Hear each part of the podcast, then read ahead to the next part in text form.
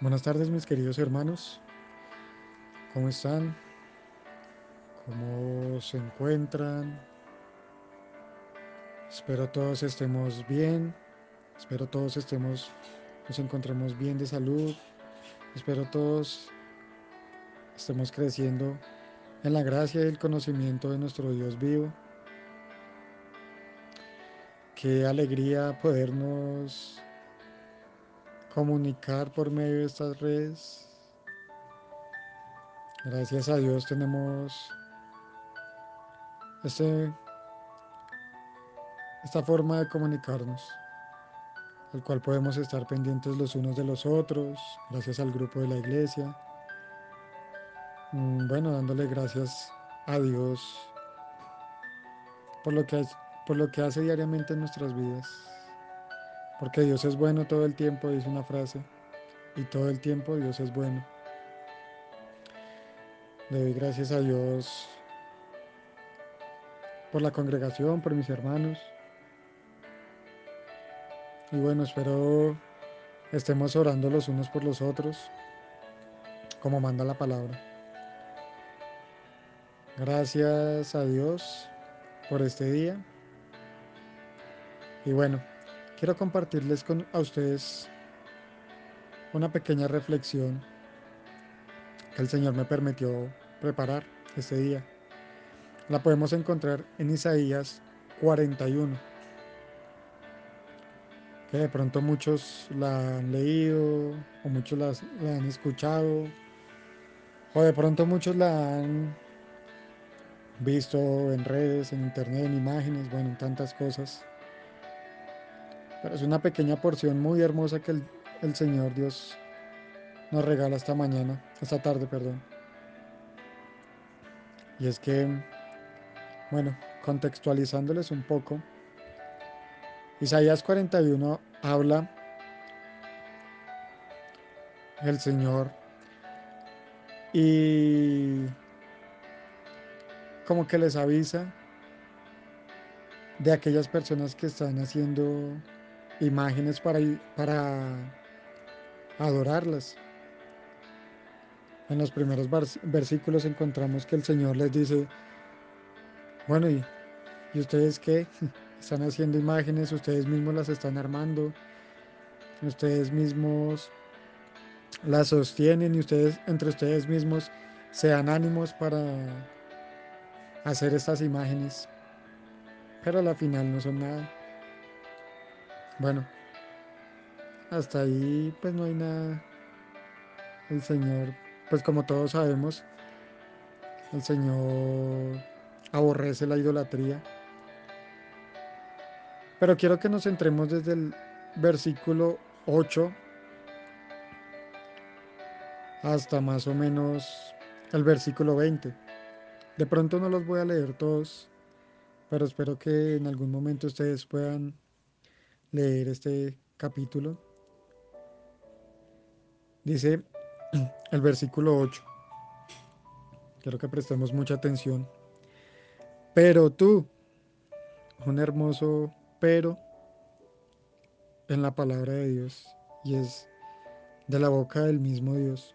Pero tú, Israel, siervo mío eres, tú, Jacob, a quien yo escogí, descendiente de Abraham, mi amigo, porque te tomé de los confines de la tierra, de tierras, lejanas te llamé, y te dije, mi siervo eres tú.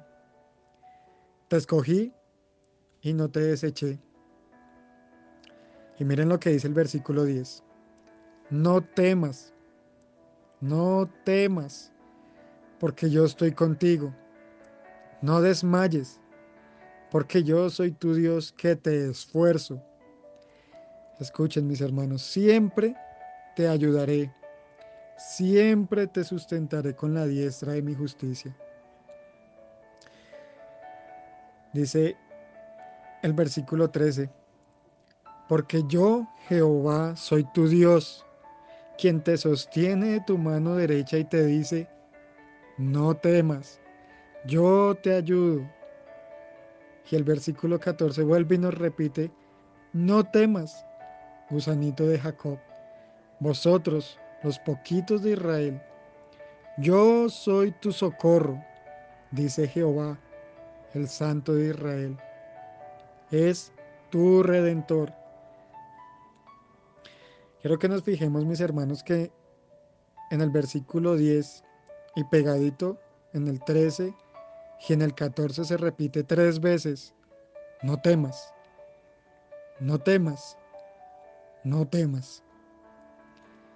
Yo les quiero preguntar esta tarde, mis hermanos, ¿a qué le tenemos temor? ¿Cuál es ese temor que está en nuestro corazón?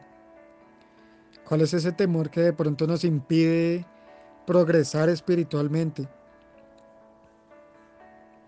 ¿Es el temor de la enfermedad? ¿Es el temor de quedarnos sin trabajo? ¿Es el temor de de pronto que se acabe la provisión de nuestro hogar? Bueno, no sé. Quiero que nos examinemos nosotros mismos delante de Dios y que podamos entregar esos temores a Él y poder descansar, poder ser libres de esos temores porque lo repite tres veces. Vuelvo y lo repito. No temas, versículo 10. Versículo 13. No temas. Y versículo 14 empieza diciendo, no temas. Y quiero que nos fijemos que después de ese no temas, dice algo muy bonito y es que el Señor está con nosotros. El Señor es quien nos esfuerza.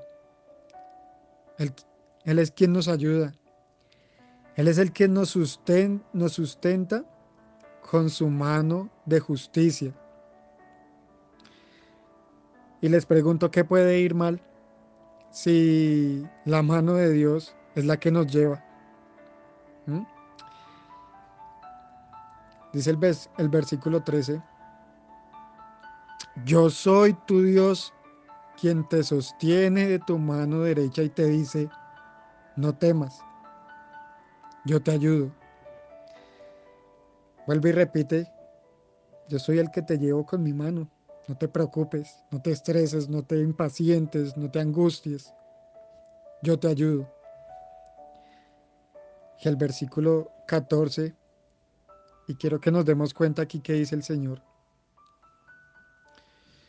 Yo soy tu socorro y podemos ver que en estos momentos nuestra vida puede estar en torno de una angustia por la enfermedad o por lo que estamos viviendo, tal vez por las consecuencias que traigan la enfermedad, pues de pronto después de esto pueden venir cambios drásticos en nuestras vidas. Pero dice Dios, yo soy tu socorro.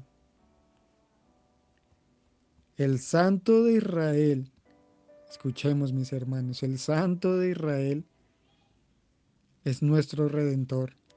Él fue el que nos sacó de Egipto. Acordémonos que Egipto para nosotros es como el mundo. Aquella vez cuando estábamos esclavos, amarrados con un grillete al pecado, Dios fue nuestro, nuestro redentor a través de Cristo.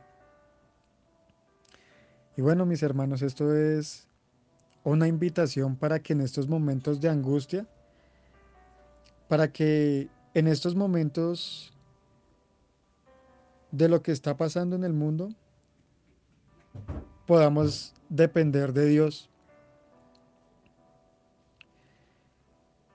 Recordemos, mis hermanos, que Dios nos, nos dice una y otra vez, yo estoy contigo, yo soy tu Dios, yo te doy vigor, sí, yo te ayudaré y siempre te sostendré con la diestra.